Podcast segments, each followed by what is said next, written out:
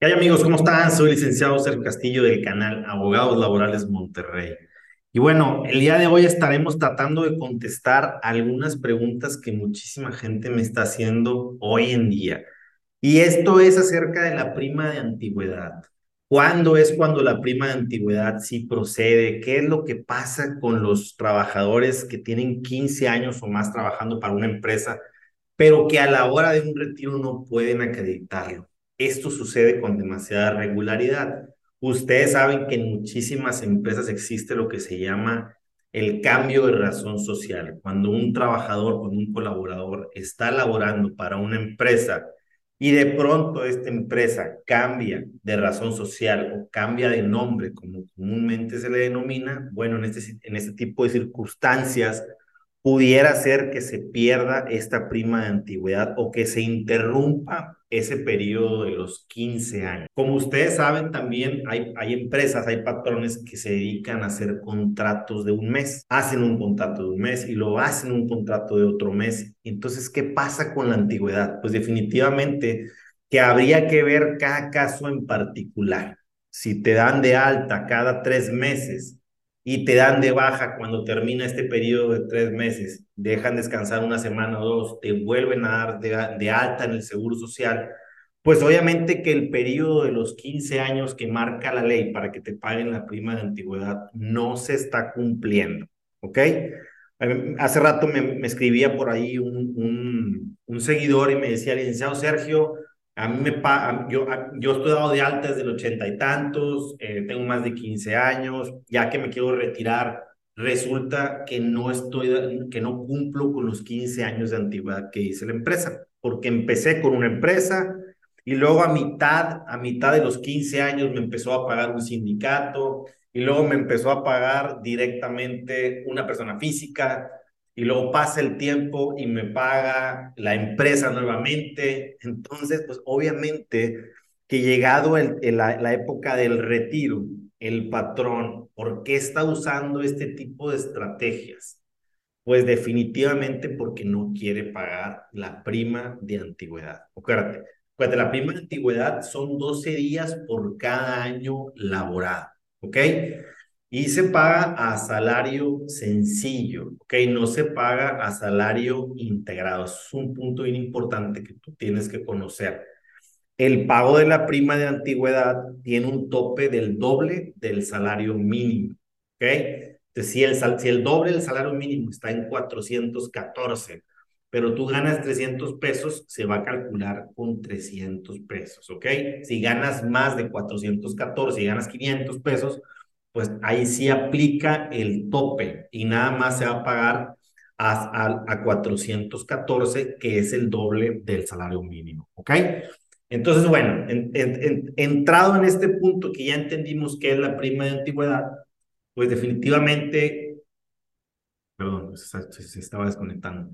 Ya entendimos qué es la prima de antigüedad. Entonces ahora hay que entender que cuando un trabajador renuncia solamente aplica el pago de la prima de antigüedad para aquellos colaboradores que hayan cumplido esos 15 años o más.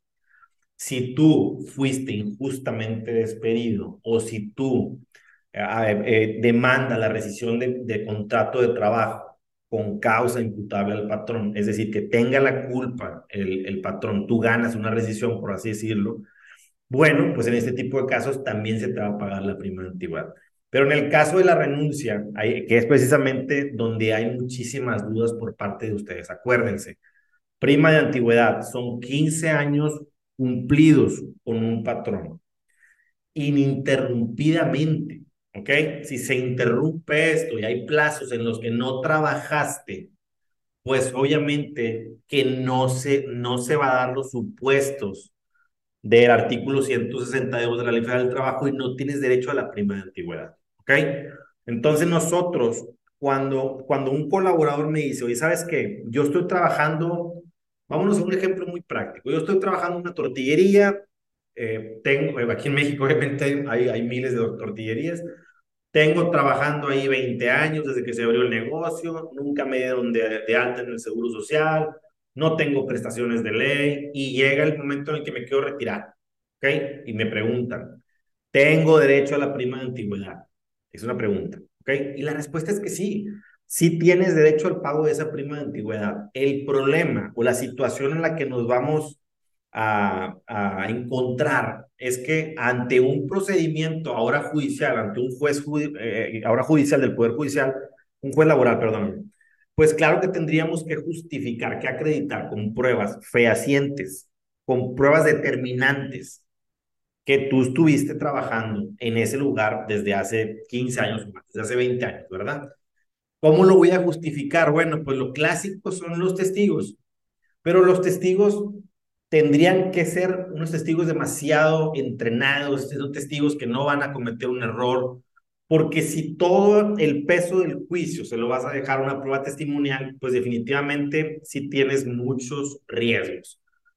Volviendo al tema de las pruebas, pues bueno, eh, quizás tú tengas por ahí alguna carta de recomendación que te firmó el patrón, quizás tengas fotografías o tengas algunos videos donde tú estás trabajando de, de aquel tiempo y cualquier otro, otra cosa que te pudiera servir, que por lo general una documental es el mejor, eh, la mejor prueba, ¿ok?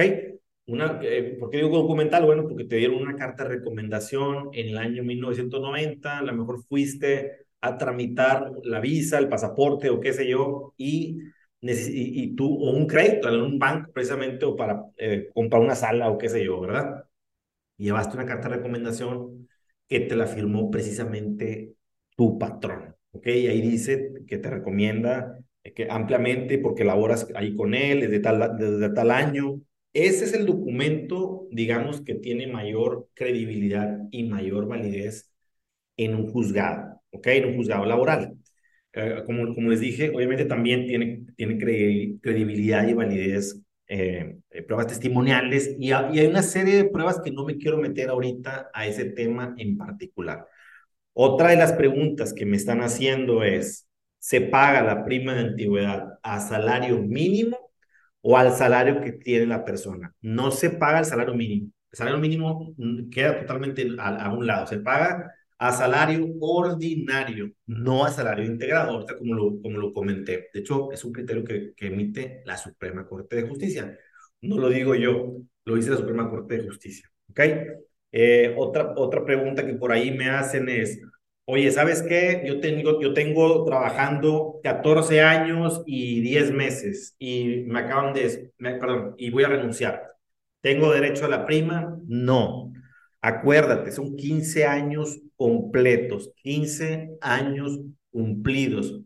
Y precisamente, volviendo a, lo que comentamos hace un momento del tiempo ininterrumpido, ¿ok?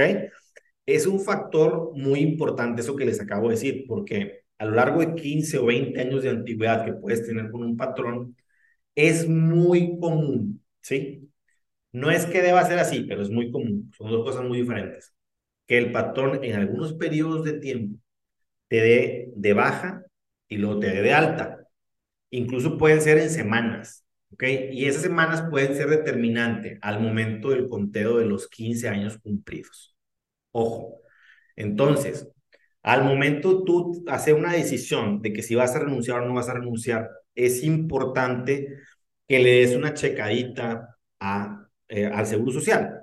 Ya hicimos por ahí un video en nuestro canal de YouTube que dice cómo saber si estoy dado de alta con un patrón. Y ahí explicamos perfectamente cómo a través de la página de internet del Seguro Social tú puedes entrar para ver para, para ver y, y, percatarte perfectamente si estás dado de alta, desde cuándo estás dado de alta. Y, y, en algunas ocasiones yo he visto que vienen varios patrones, unos tres o cuatro patrones en la misma, en la misma hoja.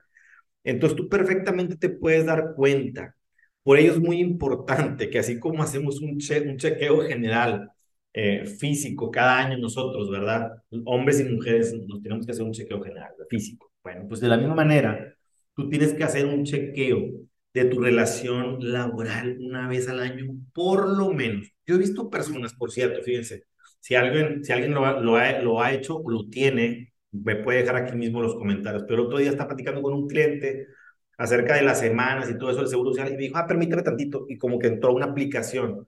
Aparentemente existe una aplicación del Seguro Social, una app, en la que tú eh, pones tu nombre, pones tu CURP y pones tu número de seguridad social, tu correo electrónico, etcétera. Y tú estás viendo hoy por hoy y al día de hoy si estás dado de alta en el Seguro Social o no estás dado de alta en el Seguro Social. Entonces, está buenísimo ese, ese punto. Por ahí, si alguien sabe algo de eso, por favor, escríbalo para que la demás gente lo vea. Yo lo, lo, observé en un cliente creo no estar equivocado en lo que, en lo que, en lo que me estaba diciendo y lo que, y lo que creo que entendí. ¿Ok? Entonces, como les estaba diciendo, es muy importante que tú revises por lo menos una vez al año. Yo considero que si lo puedes hacer cada seis meses es mucho mejor para que te des cuenta si el patrón te dio de baja o no te dio de baja, si hay huecos o no hay huecos en esos 15 años, para que tú al momento de hacer una renuncia voluntaria y diciendo, ¿sabes qué? Yo entré el primero de marzo de hace 15 años y hoy es 2 de marzo, de 15 años después, ya, voy a renunciar. No, espérame, espérame. Revisa con RH, primero revisa, eh, eh, obviamente, el Seguro Social y luego revisa con RH. O sea, haz las cosas correctamente para que no vayas a tener ningún problema. Porque en esto del conteo me ha tocado ver patrones que dicen, no, ¿sabes qué? El trabajador le falta un mes para cumplir los 15 años, no le pago la prima de antigüedad. Oye, le vas a pagar una parte, no, no le voy a pagar nada. ¿Qué dice la ley? 15 años cumplidos, ah, bueno, pues yo no le voy a pagar absolutamente nada, porque la ley no me está obligando y no es mi obligación.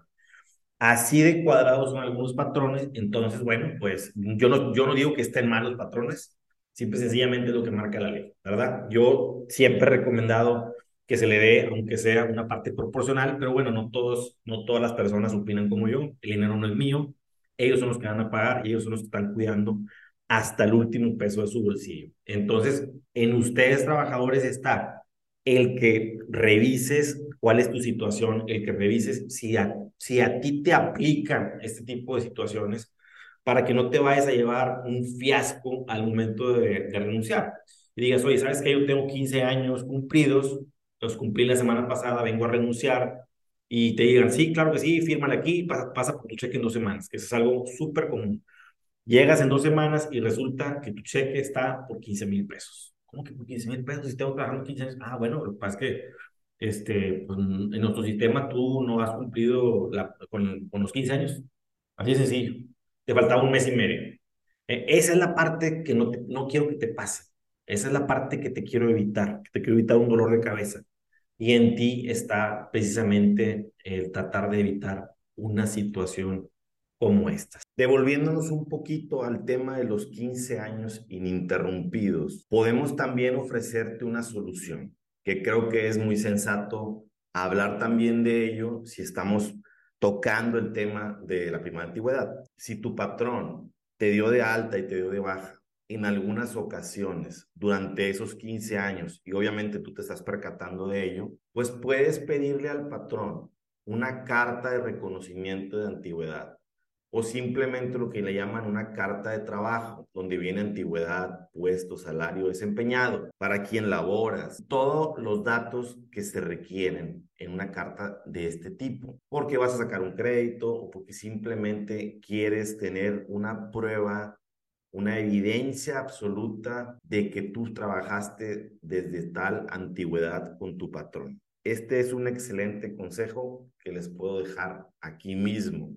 Ahora, hablamos de la rescisión de contrato, hablamos del despido injustificado, pero no hablamos del despido justificado, que creo que vale la pena también ahondar un poquito. Es decir, ya hablamos de que si un trabajador renuncia, tiene que tener 15 años o más para generar este derecho. Ya hablamos de que si un, un trabajador, un colaborador es despedido injustificadamente, le corresponde el pago de la prima de antigüedad. Pero ¿qué pasa si a un trabajador se le rescinde el contrato por una causa justa? Es decir, tiene cuatro faltas o más en un periodo de 30 días, es decir, llegó con aliento alcohólico, es decir, no acató las órdenes que se le dieron, etcétera. Y fíjate una cosa, el artículo 162 también toca ese tema en particular y dice, no importa la razón por la cual el colaborador haya sido separado de su empleo, si es despedido, sea con causa o sin causa justa, tiene derecho al pago de la prima de antigüedad. Entonces, eso nos lleva a concluir que siendo despido, no importa cuál sea el motivo, cuál sea la causa, también tienes derecho al pago de la prima de antigüedad. Y bueno, con esto concluimos el tema del día de hoy. Espero que te sea de muchísima utilidad. Si no te has suscrito a nuestro canal, si eres nuevo, pues te invito a que lo hagas. Puedes dejar aquí mismo tus comentarios o me puedes mandar un WhatsApp. Buen día y abrazo para todos.